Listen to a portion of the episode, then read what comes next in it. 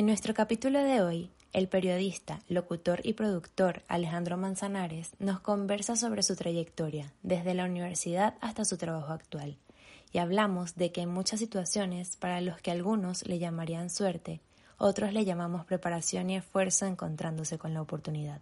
Esperemos que sea de su agrado.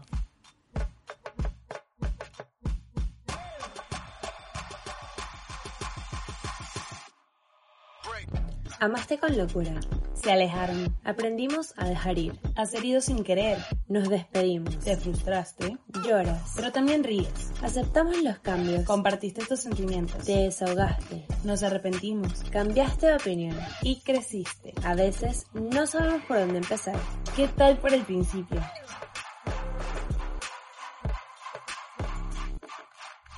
Yo soy Amanda Michelena y yo soy Juliana Oione y aquí hablaremos de todas las situaciones que la vida nos presenta sin juzgar a nadie.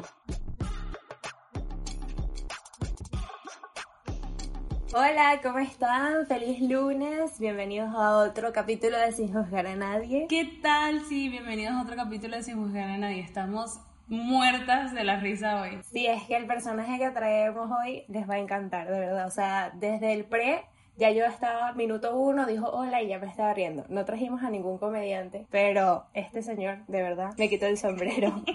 y bueno, como escucharon en, en, la introducción, hay una frase que nos está revoloteando mucho la cabeza y nos ha estado persiguiendo durante toda nuestra carrera artística o nuestra carrera profesional y es que la suerte llega cuando la preparación y la oportunidad se encuentran. Y este capítulo me encanta porque yo soy una persona que no cree en las casualidades, que cree en las causalidades porque cada decisión que nosotros tomamos genera una acción y produce esto una consecuencia, así sea pequeña o sea grande. Y eso hace que realmente nuestro ciclo de vida continúe y bueno, estemos en constante aprendizaje. Y la razón por la que hemos escogido hablar de esto con Alejandro es porque hemos conversado muchísimo de que para muchas personas por ejemplo, lo ha escuchado él, lo hemos escuchado nosotras, que hemos tenido mucha suerte en la vida, pero también como que eso nos ha quitado bastante crédito de todo el trabajo que y la preparación que pudimos haber tenido como para llegar con esas oportunidades y luego llamarla entre comillas suerte. Alejandro tiene una trayectoria maravillosa, es periodista audiovisual, apasionado de la comunicación en cualquier ámbito y plataforma. En el primer semestre de su carrera pensó que cuatro años más tarde al graduarse, él y todos sus compañeros tendrían el mismo currículum, pero ¿cómo diferenciarse? Pues obviamente trabajando y es eso que el trabajo realmente va a ser la gran diferencia para poder conseguir esa suerte entre comillas. Él empezó como asistente de producción en televisión, productor de espacios de entretenimiento, escribiendo guiones en clave de humor para radio. Básicamente él tiene una historia de que él era súper espontáneo en clases, pero tímido en el estudio, que en verdad eso no nos ha pasado con nosotros. O sea, Juliana y Alejandro se acaban de conocer y fue así como que creo que ya aquí somos mejores amigos. Y es que él siempre ha pensado o pensó que trabajaría tras cámaras y micrófonos, pero nada sucede por casualidad ni la suerte llega porque sí. ¿Sí o no, Ale? Hola, mira, me sentía preso aquí todo este tiempo sin hablar preséntenme. Pero bueno, quiero para empezar decir que no tengan la vara muy alta porque me siento demasiado halagado con todo lo que han dicho. Entonces, vamos todos a bajarla, toda la gente que nos está escuchando. Y nada, bajen un poco esas expectativas y y vamos a ver qué, qué, es lo que se va a hablar. Esta es la segunda vez que se los estaba diciendo fuera, bueno, fuera del aire, fuera de la grabación, que es la segunda vez que me entrevistan y la primera entrevista duró menos de 10 minutos, así que creo que no cuenta mucho. Entonces eh, es raro para mí estar aquí al lado porque estoy como a la expectativa de que, de, de qué va a pasar, porque si yo estuviese allá ya estaría, pero lanzando un millón de preguntas, porque soy bastante preguntón, pues soy periodista básicamente. Yo he aprendido mucho eh, de mi amiga Rona porque ella también es periodista y una de las grandes maneras que mm, ella saca información es porque ella hace periodismo investigativo. Entonces yo creo que el, periodista es eso. Total, y justo que, que mencionas a Rona, que es una amiga que tenemos en común, Amanda y yo, porque justamente mi primer trabajo en los medios lo conseguí por Rona. Porque yo llamé yo le dije a Rona, mira, este, yo sabía que ella había trabajado en este canal de televisión en Valencia y yo le dije, chamo, yo quiero entrar así sea sirviendo café, como sea, llevando carpetas, ayúdame y tal, y ella me consiguió la entrevista y bueno, luego descargué mi labia violenta en esa entrevista y me dijeron que sí. Obviamente no había sueldo ni, ni muchas cosas de por medio, así que tampoco era tan difícil que me dijeran que no, pero nada, fue una oportunidad súper buena. ¿Nos puedes contar un poquito acerca de, de ese trabajo que conseguiste a través de Rona y cómo te desenvolviste en ese medio? Ese, ese trabajo era, era en un canal pequeño, o sea, en Valencia, que solo se transmitía eh, por señal abierta y creo que por una cablera, pero pequeña, pues audiencia poca. Para, o sea, yo no, esto no lo digo para hablar mal del canal, sino para que no crean que yo estaba en la NBC. No, o sea, yo amo mucho a mi canal y tengo muy bellos recuerdos, pero es por eso la aclaratoria. Y nada, yo ahí estaba, cuando yo entré y estaba terminando el primer semestre de la carrera apenas. Yo cuando empecé, lo, o sea, yo toda mi vida supe que quería ser periodista, que quería estudiar comunicación. Yo tenía legos y con los legos armaba una cámara y un micrófono, o sea, yo todo giraba siempre en torno a eso. Pero, sabes, tú en ese momento, cuando eres chiquito, tú lo ves así como eso es lo que quiero y ya. Cuando te vas adentrando y vas viendo que hay como tantas cosas y bueno, Amanda, tú sabrás todos los cargos que existen en el mundo audiovisual, que hay el asistente, el asistente, el asistente, el asistente y que te enteras que existe un cargo que se llama script, que hay un millón de cosas, tú te quedas como en un colapso de quién soy.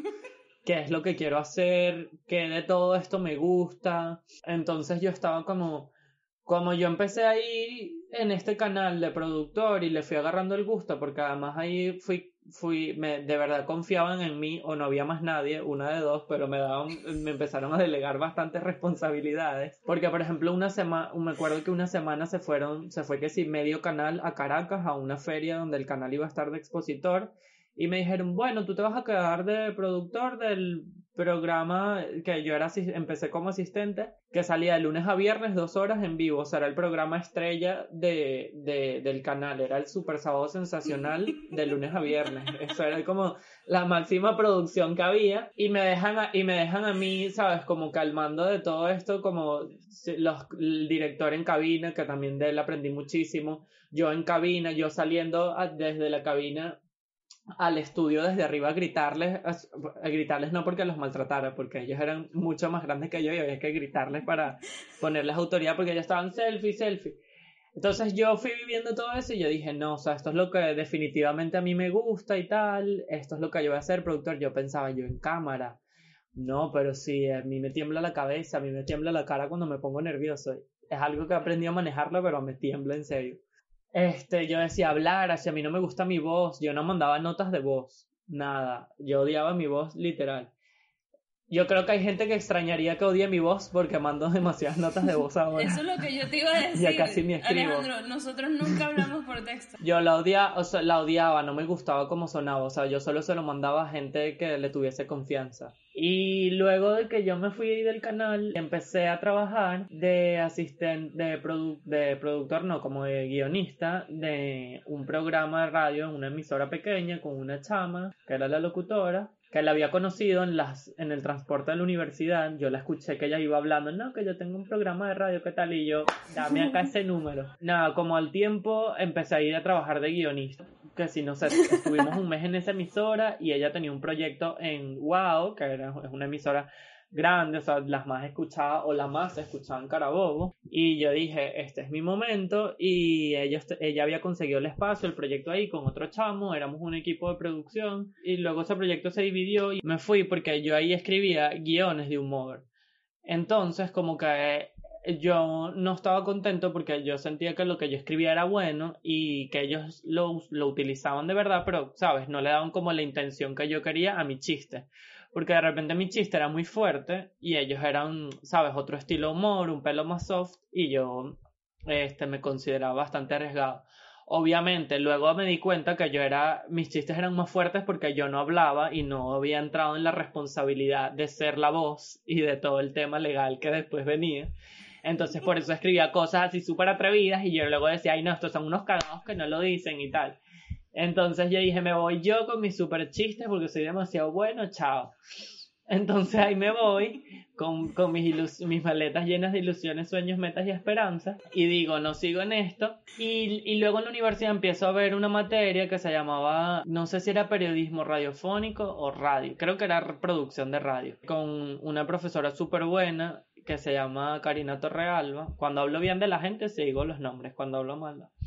Este, ella Que se está hizo con el esta... pecado más no el Pero pecado. el pecador, tal cual. Entonces ella tenía actividades demasiado locas y quizás a veces la gente se burlaba por eso, porque era que si un día en una clase, ¿quién se quiere levantar aquí y hacer como jirafa? Y todo el mundo, ay, no, yo no voy a hacer como jirafa. Y yo decía, mira, mi universidad concentra el 80% de la gente más rara de Venezuela, que me importa a mí pararme y hacer como jirafa. Si esta gente, ¿sabes? Que me importa a mí que ellos me juzguen. Porque es gente muy rara, ¿sabes? Entonces yo dije, me uno yo al mundo de la rareza y ya está. Tú estudiaste No, también pero en la hice un curso introductorio, pero yo quería No. estudiar comunicación social. Y estuve como seis meses yendo para la universidad. Alejandro, tú te graduaste de la Arturo Michelena, Universidad Arturo de Michelena. Ajá, Eh, para creo que aclarar. es Bueno. esencial como que aclarar de, de qué, de qué conjunto, De qué qué grupo cultural, qué grupo cultural la te lab- refieres cuando dices que es como que la gente más rara que está en el país. Sí, te lo juro. Sin juzgar a nadie, pero se concentran ahí. Y yo, ¿sabes? Soy un alma saboteadora desde, desde 1997. Y yo iba y lo hacía y tal, era súper desenvuelto. Luego vienen la- las clases en cabina, en una cabina, o sea, una cabina de radio en la universidad, con micrófonos, la cabina insonorizada, los equipos y tal. Entonces, obviamente, como todo estudiante de comunicación social, esas son como las materias que tú amas, porque es como al fin me calé todos los cinco periodismos para llegar a esto, que es lo que uno quiere, cámara y micrófono. Y ya, sí, sí, básicamente, bueno, no todo el mundo, la mayoría, obviamente hay gente que sí quiere ir a escribir y ser profundamente intenso y tal. Y entonces me acuerdo que hic- hicimos una actividad ahí en la cabina, la primera actividad era de dos en dos y te daban un texto y tenías que leerlo sin que se notara que estabas leyendo en basado en unas técnicas que habíamos visto en clase. Yo pasé y me puse súper nervioso y leí como si fuese un niño de preparatoria porque me daba demasiado nervios por el hecho de que estabas ahí adentro y el audio salía a la sala de espera y ahí estaban todos tus amigos viéndote a través de una pecera porque la cabina es como una pecera y estoy hablando y tal y ahí yo todo eso lanzado que yo decía que era en el salón lo perdía totalmente era como mi punto demasiado débil sentirme observado y tal y lo hice súper mal, obviamente raspé y la profesora me dijo que, mira y tal, este, yo creo que tú deberías ir al psicólogo aquí en la universidad, porque yo creo que tú tienes una depresión, porque tú, eh, tú aparentemente serás una persona que finge una alegría y por dentro estás muy triste, tú pasas, tú tienes algo.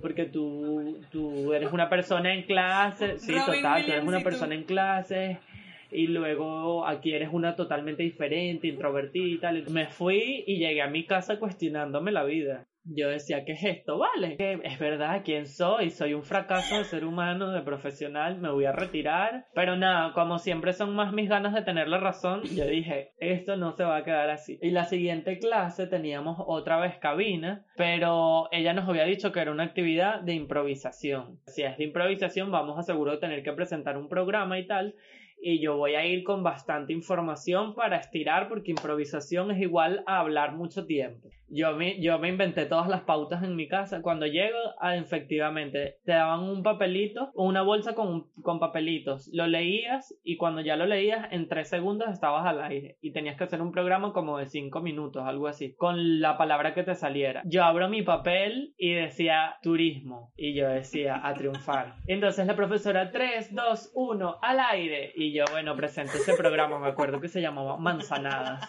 Era el que Manzanadas con Alejandro Manzanares. Y bueno, yo dije, este programa es de turismo, vamos a hablar de todos los recursos y todo lo que tiene para ofrecernos el archipiélago de los Roques.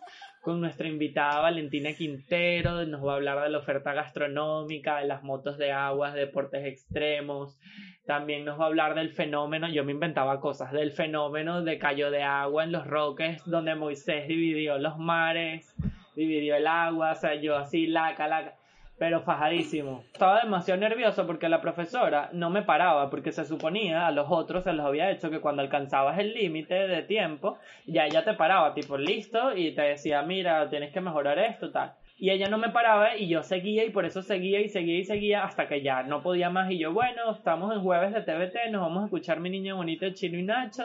Ya venimos con más, todo el mundo a mover esas caderas, taca, taca, taca, chao, hasta luego, al regreso, quédense ahí, viene Valentina Quintero a hablarnos de todo a muñuñadito. Se termina y yo, profesora, ¿cuánto tiempo hice? Porque ella tapaba el cronómetro. Y no sé, yo había hecho, si eran cinco, hice diez minutos. O sea, una cosa así absurda. Y yo dije, ¿por qué no me paró? Porque estaba demasiado bueno. Y todo lo que te dije la semana pasada fue por esto, pues porque yo sé que tú eres capaz de hacer esto y no sé qué es lo que te pasaba a ti. Así que siempre tienes que ser así. Entonces, entre que no decían mis chistes como yo quería en el otro programa y que esta profesora me sacó adelante, yo dije, ahora tengo yo que buscar mi programa viene lo del chamo este que me ofrece el proyecto y tal, y yo le digo, mira, si lo, yo lo, sí lo quiero hacer en radio, pero yo ya no quiero ser más guionista, yo, yo llegué como, como la ave fénix resurgido y prepotente, yo, sé, yo sí voy a hacer es locutor, y él que no, era para eso y tal. En resumen, chamo, fuimos como cinco emisoras, en varias nos dijeron que no, en otras nos dijeron que sí, pero teníamos que pagar el alquiler de la cabina, el horario de transmisión y el 80% de los patrocinantes, o sea, y también quería que le diéramos un piquito a la gerente. Entonces dijimos que no. Eh, y luego la única que nos dijo que sí era una emisora también pequeña y nos dijo, bueno, sí, pero ella nos tenía miedo porque nos veía que éramos muy, muy lengua suelta y yo percibía en la directora de la radio un miedo porque, bueno, con Atel CONATER es la Comisión Nacional de Telecomunicaciones en Venezuela, es decir, como la institución que regula las telecomunicaciones, es decir, la casa de la censura en los medios de comunicación tradicionales. Es la que prohíbe que se ley mordaza. Exacto, la ley mordaza, ley resorte, la que prohíbe que la que prohíbe palabras, no se puede decir dictadura, no se puede decir dictador, no se puede decir motín, no se puede decir mm, este, en la época de las guarimbas, creo que tampoco se puede decir guarimbas, o sea, palabras que no les vayan conviniendo, las van censurando y no solo palabras, sino también declaraciones, por más soft que sean, lo hacen, entonces bueno. Entonces esta señora, eh, que no sé si es periodista o no, eh, nos dijo como que bueno, un día a la semana, una hora y media a la semana, los viernes. A nosotros nos parecía fatal porque veníamos con complejo de celebrity y queríamos dos horas prime time de lunes a lunes. Pero como fue la única que nos dijo que sí, nos metimos la lengua y dijimos, claro, buenísimo. Hicimos nuestro primer programa, que era un viernes, el, eso fue en 2017, el siguiente viernes era Semana Santa, y el otro viernes, cuando ya iba a ser nuestro anhelado segundo programa, ya habían nuevamente protestas en Venezuela, ya habían más de 30 muertos por las protestas, y nos dijeron, ojito, vuelven, pero no pueden decir nada de protestas, nada, ¿sabes? Ignorar lo que estaba pasando. Cabe acotar de que en esa misma época que a ti te estaba pasando todo eso, no puede que sea una semana antes o una semana después a Juliana la meta empresa que ese es un capítulo que nosotros grabamos fue también en el 2017 2017 y esta y, y, esta emisora queda en la Avenida Bolívar que sea metros de donde te detuvieron a ti y entonces lo que todos decíamos era, era, ¿sabes? Los del equipo, era como, como nosotros vamos a ignorar todo lo que está pasando para nosotros llegar y subir a decir tres chistes súper, súper, ¿sabes? Son cero críticas, con cero argumento, con cero nada.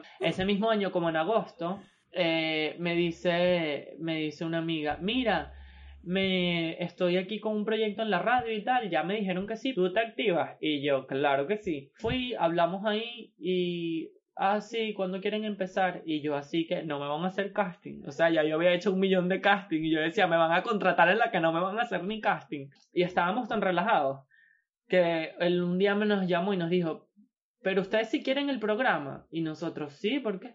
Es que yo no los veo emocionados y la gente siempre está muy emocionada y yo le digo, ay no, es que yo vengo de cinco rupturas de, emisora, o sea, yo ya dije, yo me creo y me emociono cuando esté al aire porque allá ya no puedo más, a mí me han roto el corazón radial muchas veces. Y así fue como que al fin, al fin lo logré después de un millón de radios, pero bueno, ahí intentando, intentando, intentando.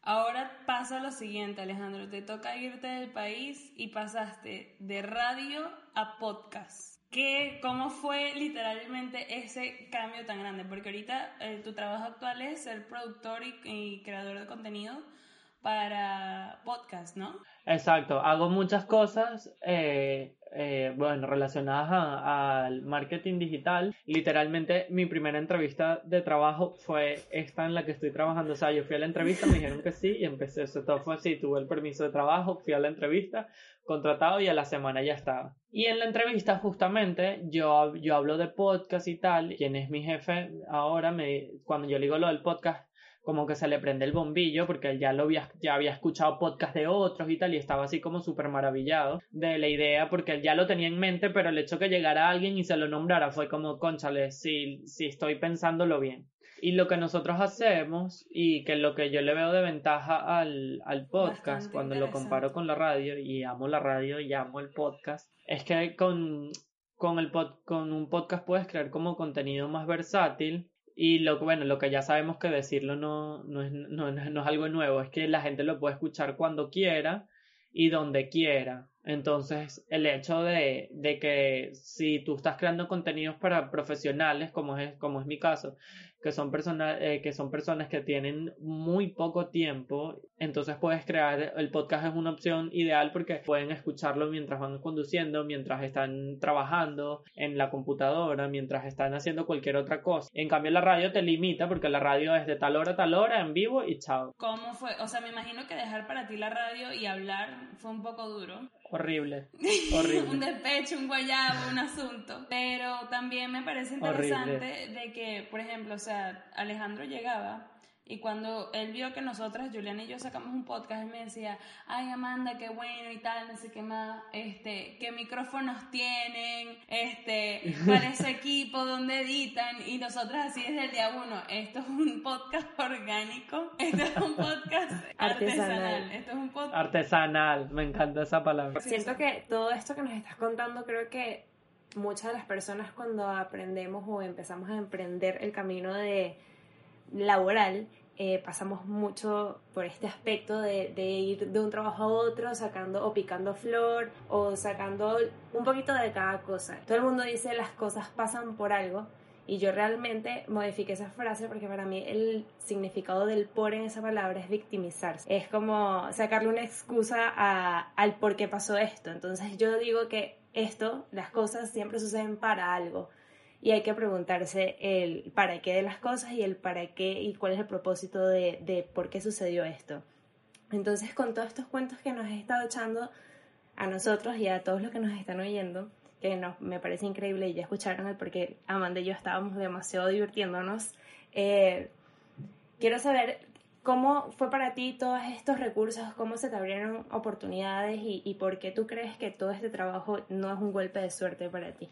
Mira, eh, a mí me pasa mucho, yo tengo ya un año aquí en, en España y me pasa mucho que la gente me dice que tuve demasiada suerte en conseguir este trabajo que tengo porque fue el primer trabajo que tuve, que lo conseguí en mi área, que me gusta, ¿sabes? Y me dicen siempre, ay, pero que, ¿en qué trabajas tal? Ay, pero qué suerte, ay, pero qué suerte. Entonces, bueno, yo no voy a estarle aclarando a todo el mundo que no es suerte, porque que cada quien piense lo que quiera, pero es justamente eso que tú dices. Yo no creo que haya sido suerte, sí me siento ah, súper agradecido con Dios, el mundo, el universo, con, por lo que haya intervenido para.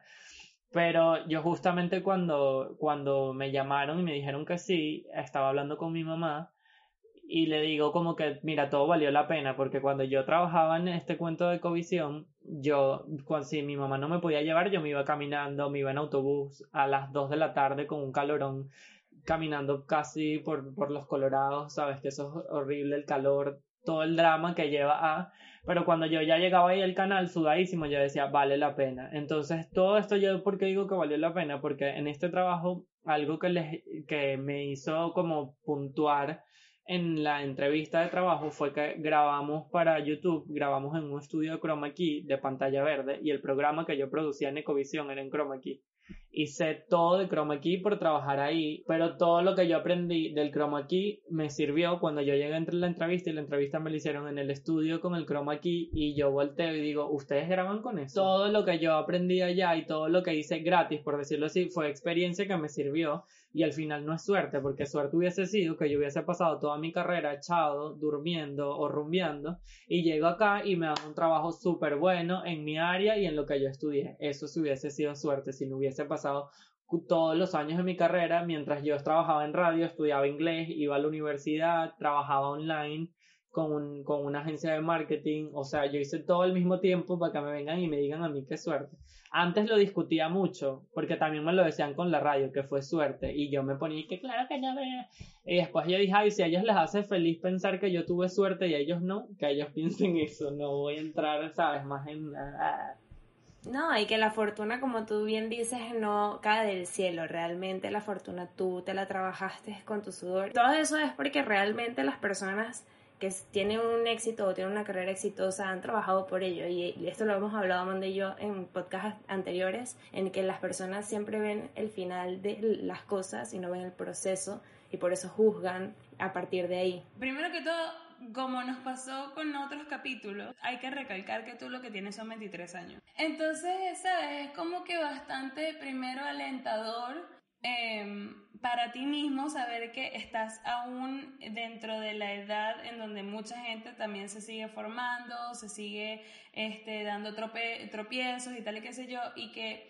tú tuviste también, o, capaz tuviste como que ese privilegio de saber desde muy temprana edad qué era lo que querías y no solamente eso, sino enfocarte en eso, em, hacer todos los sacrificios que tenías que hacer e incluso mudarte y seguir buscando este mismo tipo de trabajo, porque muchas personas piensan que de repente al migrar tienes que abandonarlo todo, pero cuando tú tienes esta vocación tan grande y tú sabes a lo que te quieres dedicar, tú lo vas a conseguir aquí en España, lo vas a conseguir en la China, o sea, lo vas a conseguir donde sea porque eso es algo que ya viene dentro de ti, es una esencia, es tu esencia.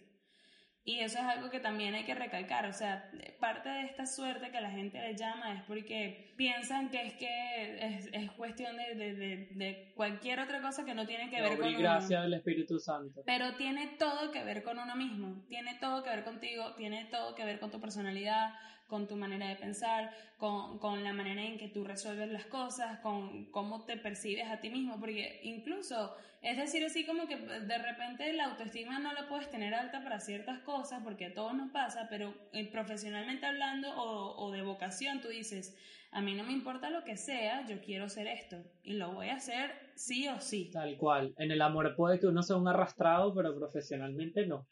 Exactamente. hay algo que sacrificar. Bueno, vale, de verdad yo estoy súper contenta con la conversación que hemos tenido. Nos has hecho reír, nos has hecho reflexionar, nos has sacado cosas en cara. Este... no, es como has lanzado puntas, has hablado bien, has hablado mal. O sea, tú has hecho lo que tú has querido con, con este podcast y estamos agradecidas por eso, porque nos has dado una voz completamente fresca de lo que venimos haciendo y te lo agradecemos muchísimo. Sí, de verdad que realmente le he pasado súper bien y como dice Amanda, tienes 23 años y tienes un mundo para comer de saber a esta edad y incluso antes qué querías hacer y cómo lo querías hacer, eh, ya es un ganar-ganar para ti. Y de las personas, como siempre digo, que van a hablar de ti o, van a criticar o van a juzgar o van a opinar sobre tu trabajo son las que menos saben acerca del tema. Entonces nunca nos podemos dejar afectar por esto, porque como le dijeron a Amanda, no dejes que te distraigan de tu camino, porque tu camino es para allá y para allá vas a seguir. Eso, eso es gente que te quiere distraer porque te ve muy enfocado y ellos no lo están. Y eso es algo como que uno tiene que llegar y, decirlo de esa manera para entenderlos y entender que tú estás haciendo algo bien. Porque, o sea, de otra manera, alguien que sabe en dónde estás parado porque ha estado ahí antes, te va a dejar quieto, nos va a dejar a todos quietos y va a decir, eh, ellos están encaminados, déjenlo quieto, esa es su, es su cosa. Eso es eh, lo de ellos, o sea, dejen, dejen en paz. Pero alguien que está enfocado básicamente en ver cómo, qué tan bien le va a los demás y no se enfoca en uno, es cuando ya te empieza a, a decir como que, bueno, pero tienen que hacer esto y tienen que hacer lo otro y no sé qué cosa. Y me parece un poco raro esto y uno así como que, bueno, no, hay que entender a estas personas. Estas personas de repente están más perdidas que uno y de repente se sienten más fácil eh, opinar sobre la vida de los demás que la, que la vida de, de, ellos mismos. Entonces es como, yo no los culpo, tampoco los justifico, es sencillamente como que es darle una razón a ese comportamiento y seguir adelante, ¿sabes? Así como que, bueno, ya, lo que sea. Quiero tatuarme todo lo que acabas de decir. Gracias. me lo voy a tatuar, me lo voy a tatuar al lado donde tengo solo Dios puede juzgarme, justo al lado de ese. yo lo apruebo. Y bueno, siempre vamos a estar contentas con todo lo que hemos estado haciendo y más sabiendo que hemos tenido a Agüita de Coco como nuestro sponsor, quien se encarga de toda la imagen visual de nuestro podcast en todas las redes en las que estamos presentes. Gracias a ustedes por, por invitarme y por tomarme en cuenta y por invertir su tiempo en este podcast. Les digo que muchas veces uno está haciendo cosas gratis porque créanme que yo también trabajé en radio sin ganar nada, muy en radio, muy locutor, muy la gente cree que estás triunfando sin ganar nada o ganar muy poco y luego al final este o llega la plata, que es lo mejor, o, o, la experiencia te sirve para conseguir la plata en otra cosa. Pero siempre algo bueno queda. Así que, así que no desistan. Con estas palabras hermosas, porque realmente para mí valen mucho, este, nos despedimos y queremos darles las gracias una vez más por habernos escuchado. Y nos pueden oír un nuevo capítulo cada lunes por Spotify, Apple Podcasts, YouTube y iBooks. También pueden conseguir a Alejandro en su redes social, en Instagram específicamente como el Ale Manzanares y a nosotras por todas nuestras plataformas como arroba sin juzgar a nadie, arroba Amanda Michelena y arroba Juliana Hasta el siguiente lunes, los amamos, los queremos. Nos vemos, nos oímos, bye.